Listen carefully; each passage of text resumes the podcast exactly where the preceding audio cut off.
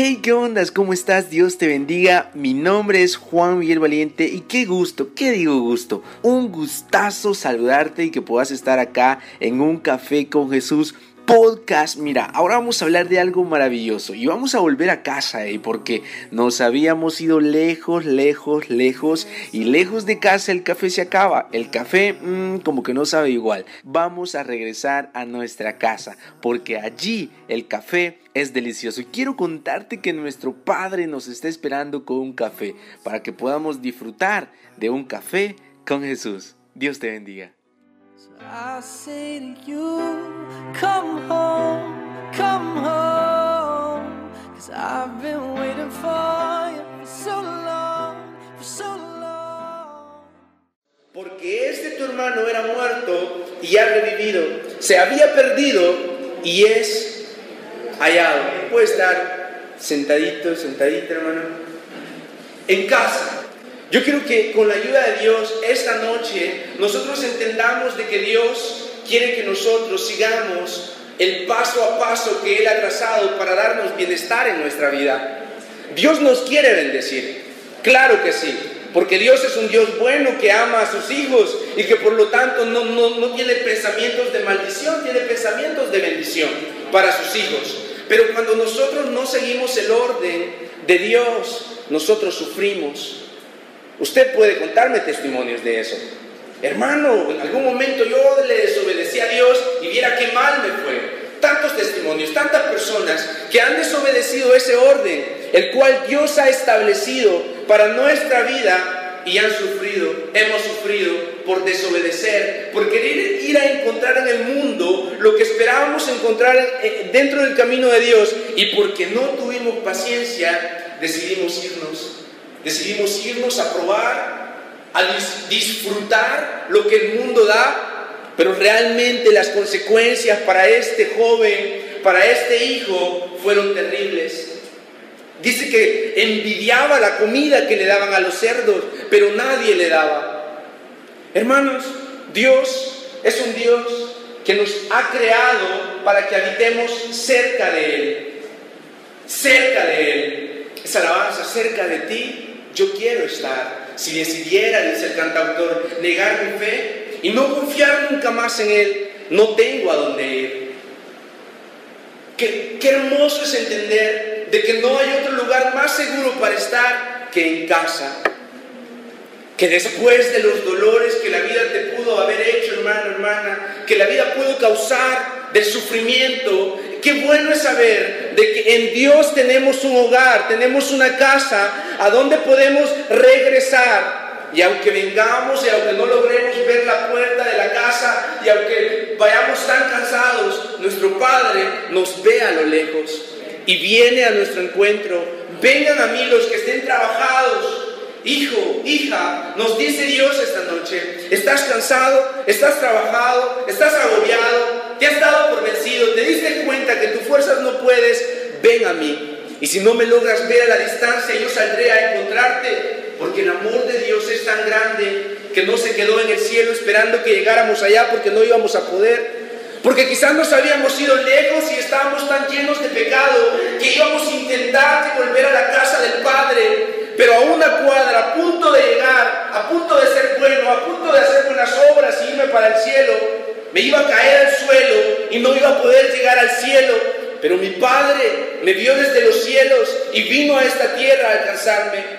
Envió a su Hijo, al único que tenía, que lo vino a representar a Él. Y si conocemos al Hijo, conocemos al Padre, conocemos el amor del Hijo, claro que si murió por nosotros, nos enseñó el verdadero amor.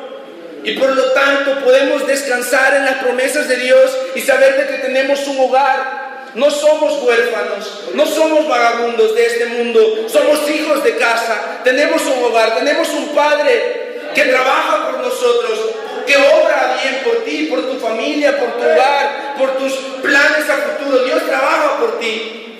Tenemos un Padre que nos ama. Y cuando nos cansamos, podemos regresar al lugar, al guardián, al obispo de nuestras almas a ese sumo sacerdote de nuestra casa que es Jesús. Entonces, qué maravilloso es esto, hermanos, poder descansar en las promesas de Dios. Yo creo que vayamos ahí en su Biblia, vamos a ir eh, analizando unos versículos, no lo vamos a ver todo, pero, pero vamos a tratar de ser breves, puntuales, pero yo quiero que me ayude ahí. Versículo 14. Versículo 14. Estamos en Lucas capítulo 15, no cierre su Biblia. Versículo 14 nos dice, y cuando todo lo hubo, ¿qué dice? Malgastado, vino una gran hambre en aquella provincia y comenzó a qué? A faltarle. Pareciera que todo lo que el mundo ofrece se acaba. Pareciera que cuando buscamos amor en el mundo nos falta. Pareciera de que se acaban las cosas. Tenemos un Dios que permanece para siempre. Tenemos un Dios que su amor, su misericordia, sus promesas son innumerables y nunca terminan. Él no tiene fin, es principio, es el alfa y el omega. Pero dice la Biblia que reinará para siempre. ¿Cuántos se alegran de que van a poder morar con el Rey de Reyes, con aquel que es su Padre? Hermanos, yo no sé, quizás alguno no tuvo una figura paterna y lo entiendo que ha de ser duro, pero un día vas a tener un padre por toda la eternidad. Lo tienes ya, pero un día lo vas a ver.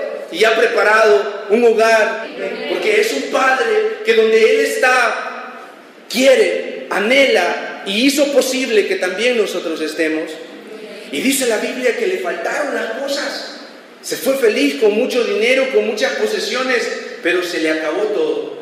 Y dice de que eh, vino una gran hambre en aquella provincia para donde él se fue.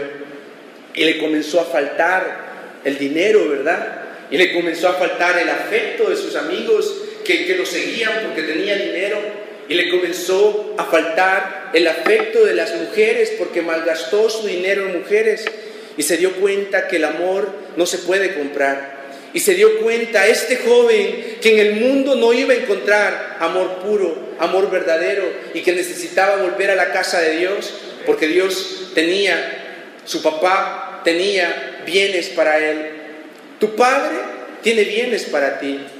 Tiene un amor verdadero, un esposo para las señoritas que, que las respete, que las ame.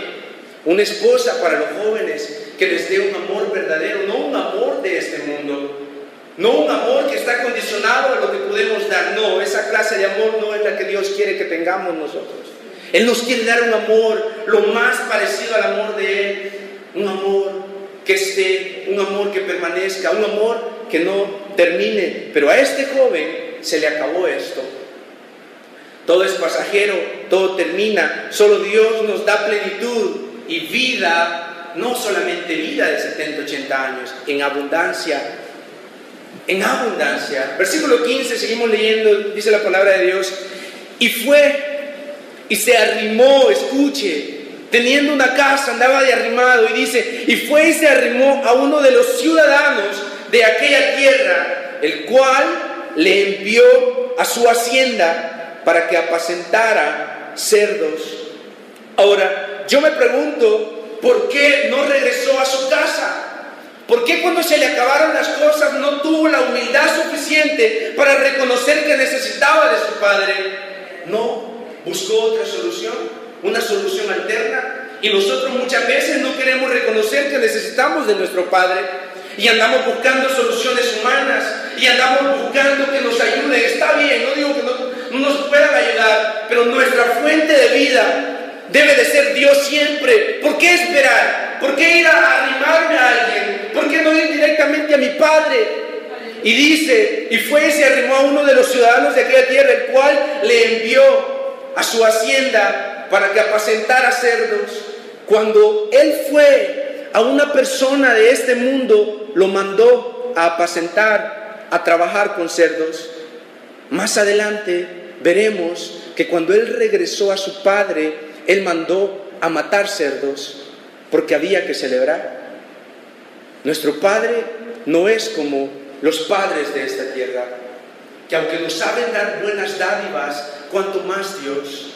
Y dice de que lo mandó a la hacienda para que apacentara cerdos. ¿Por qué no regresó a su padre? ¿Acaso tenía vergüenza? Yo creo de que sí. A veces tenemos vergüenza nosotros porque hemos fallado y nos vamos a nuestro Padre, nos escondemos y buscamos vivir una vida cristiana alimentándonos de las migajas que caen de la mesa de nuestro Padre. Cuando nosotros tenemos una casa donde Dios no nos manda al rincón, no nos manda a comer migajas, nos dice, ven, siéntate a la mesa, come conmigo. Y en la plática nos pregunta cómo estamos. En la plática nos sana las heridas. En la plática bromea con nosotros y nos hace sentir especiales. Pero este joven sentía vergüenza. Y la vergüenza es un almud, hablábamos de un campamento con, con los jóvenes, donde el enemigo te quiere meter y te mete debajo del almud de la vergüenza y estás allí. Y eres cristiano pero tienes vergüenza. Eres cristiano pero no puedes disfrutar como disfruta un hijo, sino que eres una persona arrimada a las bendiciones del Padre. Dios no quiere eso. Dios nos ha llamado a sentarnos a la mesa. El rey nos mandó a llamar porque somos herederos, porque nos compró a precio de sangre. Entonces, aparte de vergüenza, considero de que a veces creía de que era autosuficiente, quizá ni tanto, porque ya dependía del dueño de la hacienda, pero no quiso dar su brazo a torcer. Hermanos, no hay problema si nosotros vamos rendidos a Dios. ¿Cuál es el problema? Ninguno. Lo único que recibiremos será misericordia. Dice la Biblia que el que encubre su pecado morirá, pero aquel que lo confiesa, que reconoce que necesita misericordia, dice que alcanzará misericordia. Porque Dios no nos la niega, Dios nos ha dado de su amor abundantemente. Dios no nos manda a comer con los cerdos, Dios no nos manda a servirle a los cerdos. Dios nos ha llamado a vivir una vida de abundancia. Y eso no es de esas corrientes de, que ahora nosotros tenemos que tener mucho cuidado, de, que habla mucho del económico. No, Dios quiere que vivamos en abundancia. Claro que sí, Dios nos quiere bendecir y que también aprendamos a estar sin tener, pero Dios quiere que aprendamos a confiar en Él cuando no tenemos, porque si aprendemos a confiar cuando no tenemos, cuando nos falta y podemos adorar a Dios, Dios nos va a dar mucho a nosotros porque la bendición que Él nos dé no nos va a desorientar, no nos va a hacer cambiar la mirada, como decía mi pastor, en aquello que es importante, no aquel, no aquel regalo, sino quién lo da. No la bendición, sino quién bendice. No el milagro, sino quién lo hace. No la sanidad, sino aquel médico por excelencia. Cuando nosotros podemos sostener la bendición de Dios, Él nos bendecirá, porque Dios quiere que vivamos en abundancia. Y otra cosa que no le permitió a este hijo volver a su padre fue el orgullo, vergüenza, autosuficiencia y orgullo que no tiene que estar en ningún cristiano. ¿Sabe quién fue avergonzado? El enemigo. ¿Sabe quién tuvo que ser exhibido? Los principados, las potestades. Ellos, Dios los exhibió públicamente, los avergonzó, pero nosotros no, hermanos. Cuando el enemigo quiere avergonzarnos, recordémosle que en la cruz Dios lo estaba exhibiendo públicamente y nos estaba haciendo hijos y lo estaba derrotando porque somos hijos, porque es nuestro Padre, porque estamos en casa, porque no somos vagabundos, porque somos coherederos de toda bendición espiritual, terrenal también. Dios quiere bendecirnos porque somos hijos. Versículo 17. Y volviendo en sí dijo, ¿cuántos jornaleros en casa de mi padre tienen abundancia de pan y yo aquí perezco de hambre? Él reaccionó. A veces nosotros tenemos que reaccionar, hermanos, y dejar de estar mendigando, dejar de estar viendo cómo otros tienen paz y, vivir en nuestras casas problemas. No digo que no se dé, pero no tiene que prevalecer eso en los hogares cristianos. En nuestra casa debe de reinar el amor, debe de reinar la paz, la comprensión, el perdón, la misericordia.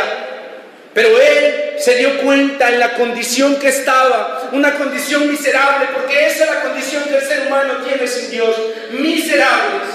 Y yo me he sentido miserable siendo cristiano porque no estoy pensando en las bendiciones de mi Padre y necesito volver en sí, necesito reaccionar y, recordar que mi Padre es bueno y recordar que mi Padre tiene abundancia en casa.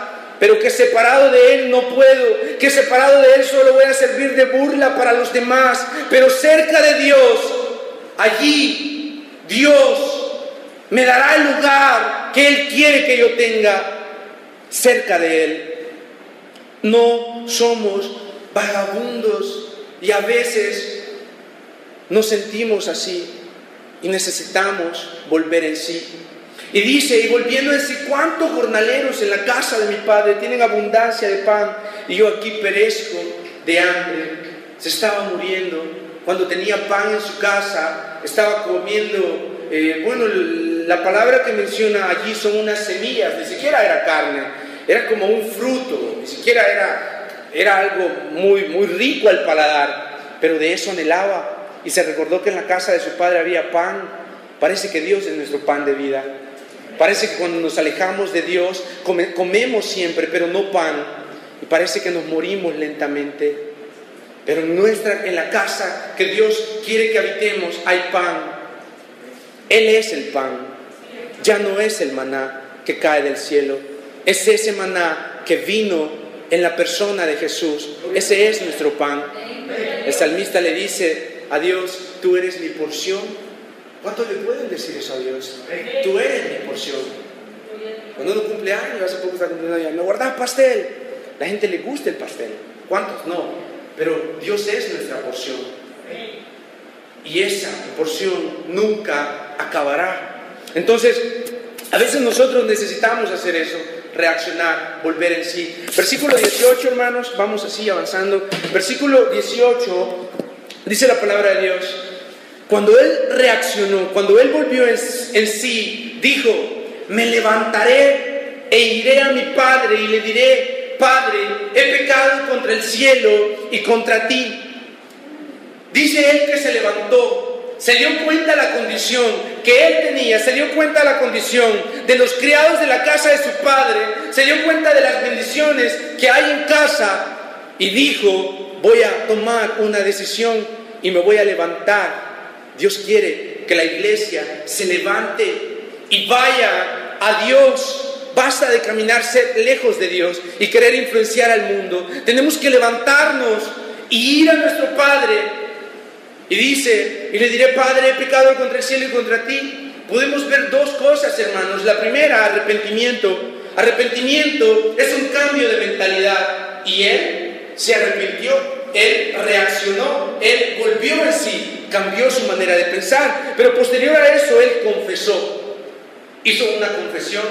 Bueno, está planificando su encuentro con el Padre, pero dice, me levantaré e iré a mi Padre y le diré, Padre, confesión, he pecado contra el cielo y contra ti. No basta con arrepentirnos, no basta con decir, de veras, verdad, necesito de Dios, no basta con confesar nuestros pecados. Basta no solamente nuestros pecados, basta con confesar de que hemos estado caminando lejos de Dios. Con eso basta, con reconocer de que necesitamos de Dios, de que necesitamos permanecer cerca de Él. Y el hijo pródigo dijo eso. Me imagino yo que allá en una cama toda, toda incómoda, ¿verdad? Después de haber develado la comida a los cerdos, estaba viendo las estrellas. pienso yo que ni siquiera le dieron cama porque ni lo conocían. Mientras veía las estrellas, no está en la Biblia, hermano, pero, me lo imagino. Él dijo, me levantaré e iré y le diré a mi Padre que he pecado contra Él, contra el cielo y contra Él. El arrepentimiento no es algo que nosotros tenemos que hacer cuando venimos por primera vez al camino de Dios o cuando nos hemos alejado de verdad, y ya necesitamos reconciliarnos.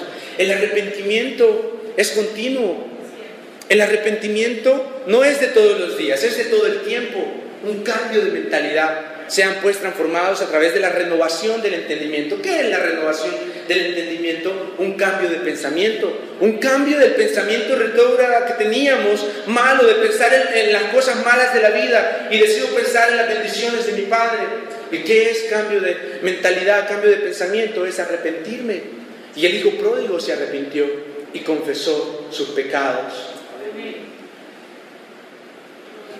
Confesó sus pecados y no le importó lo que el Padre podría pensar de él. Muchas veces nosotros, hermanos, lo que nos impide disfrutar de las bendiciones de nuestro Padre es que nosotros pensamos que Dios nos rechazará si nosotros nos volvemos a Él.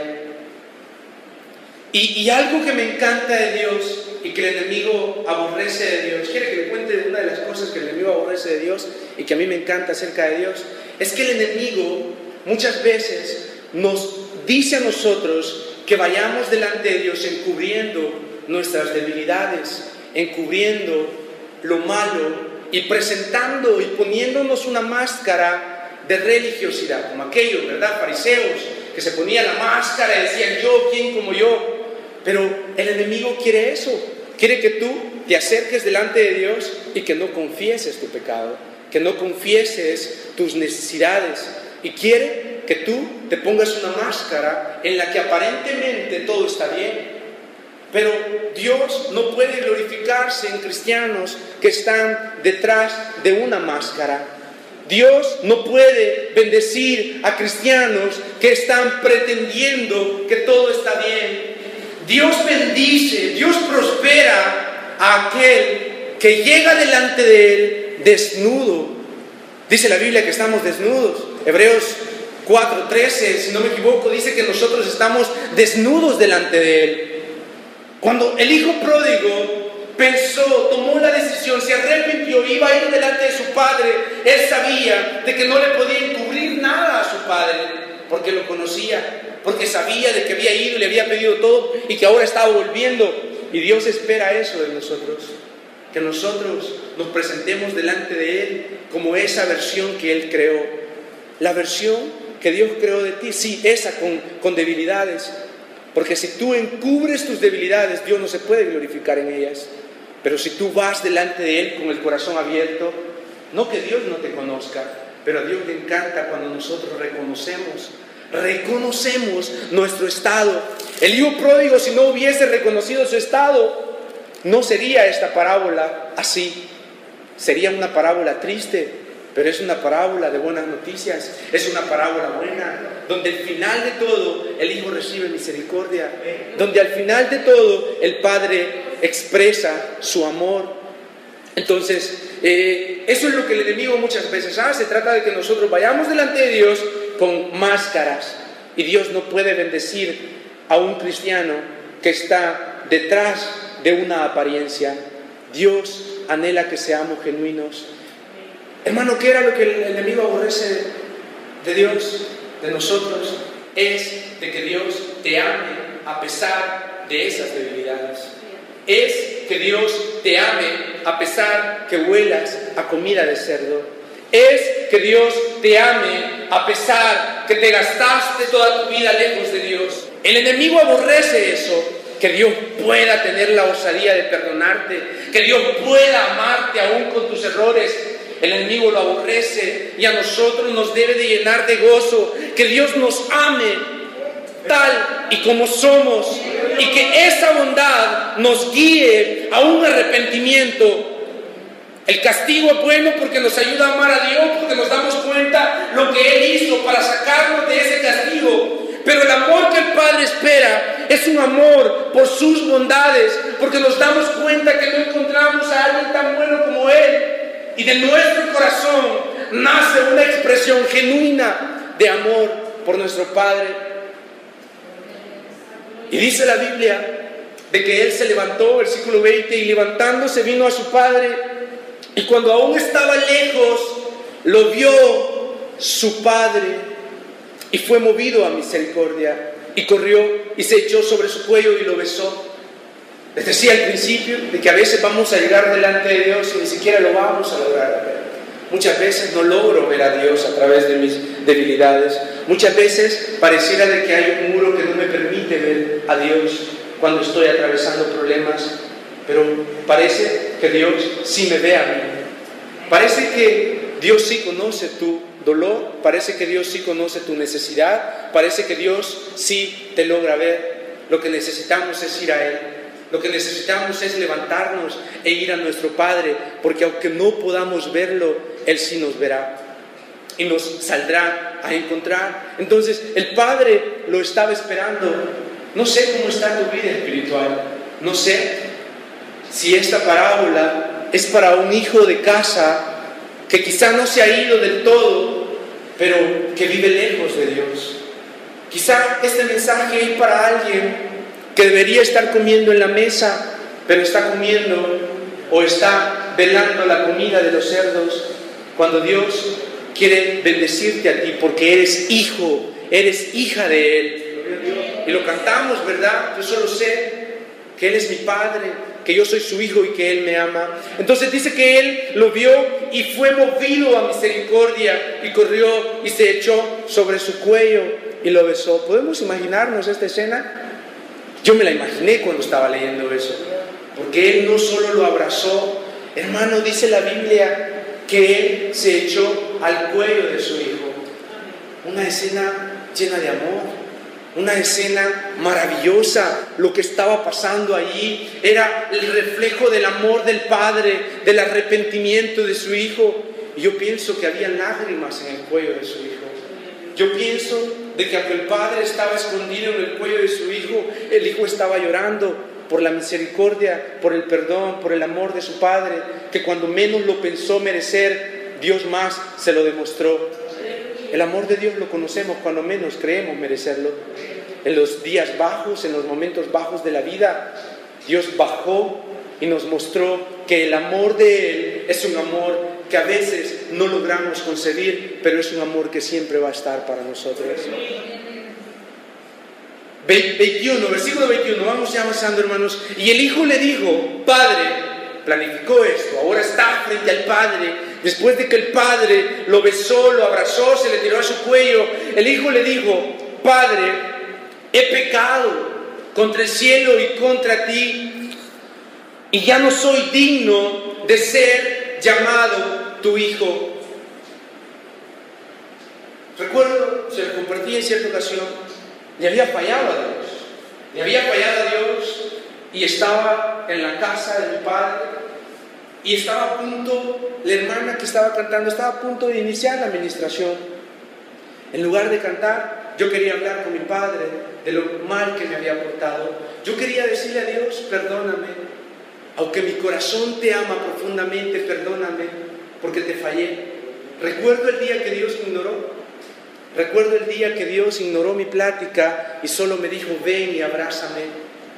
El hijo le dijo, Padre, he pecado contra el cielo y contra ti, ya no soy digno de ser llamado tu hijo. Pero el versículo 22 dice, pero el padre no le dijo nada a él, lo ignoró, porque no le importaban sus errores, porque él ya se había arrepentido, porque él ya lo había confesado, no le importaba que él se sintiera inmerecedor de ser hijo de él. A él lo que le importaba era hacer fiesta, porque su hijo que estaba muerto, que estaba perdido, había revivido y tenía vida, y él estaba a punto de mandar a, vestirlo, a calzarlo, a matar lo mejor de él que tenía, de su ganado porque había que hacer fiesta. Dios quiere que confesemos nuestro pecado, que nos arrepintamos, pero a Él no le importa qué poder tiene el pecado contra Dios.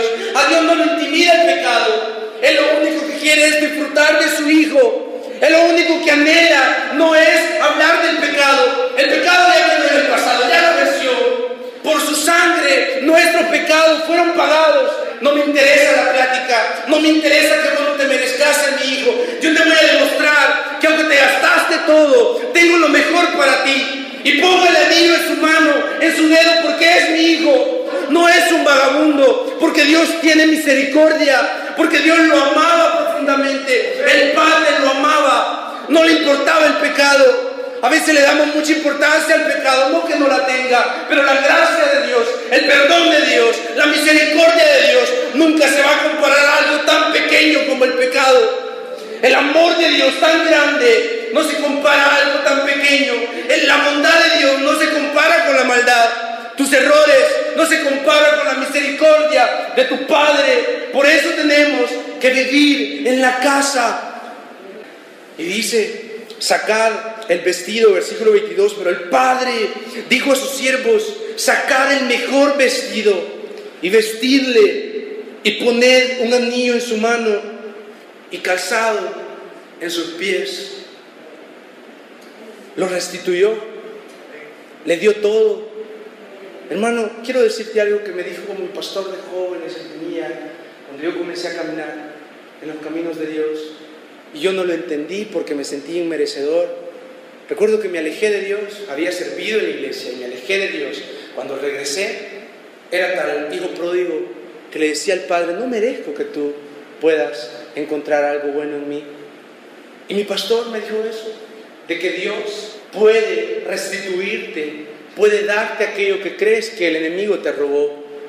Eh, el hijo se fue e intentó valerse por sí mismo, pero fracasó en su intento.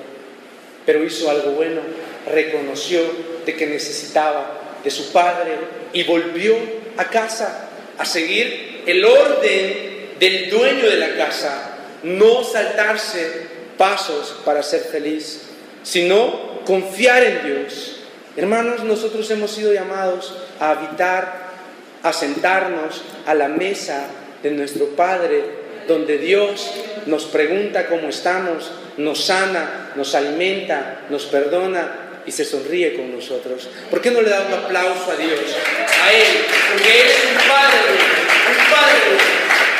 Oramos, gracias Dios. Gracias Dios por tu misericordia. Bueno, bueno, bueno. Recordad que no hay mejor lugar para estar que en casa de nuestro Padre. Dios te bendiga y recordá compartir este podcast con tus amigos en tus redes sociales. Etiquetame, será un gusto poder saludarte de una manera más personal. Dios te bendiga.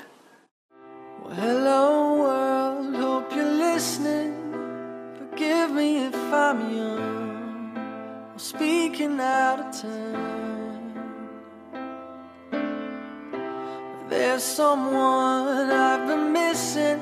And I think that they could be the better half of me. They're in the wrong place, trying to make it right. But I'm tired of justifying. So I say to you, come home, come home. I've been waiting for you for so long, for so long. And right now there's a war between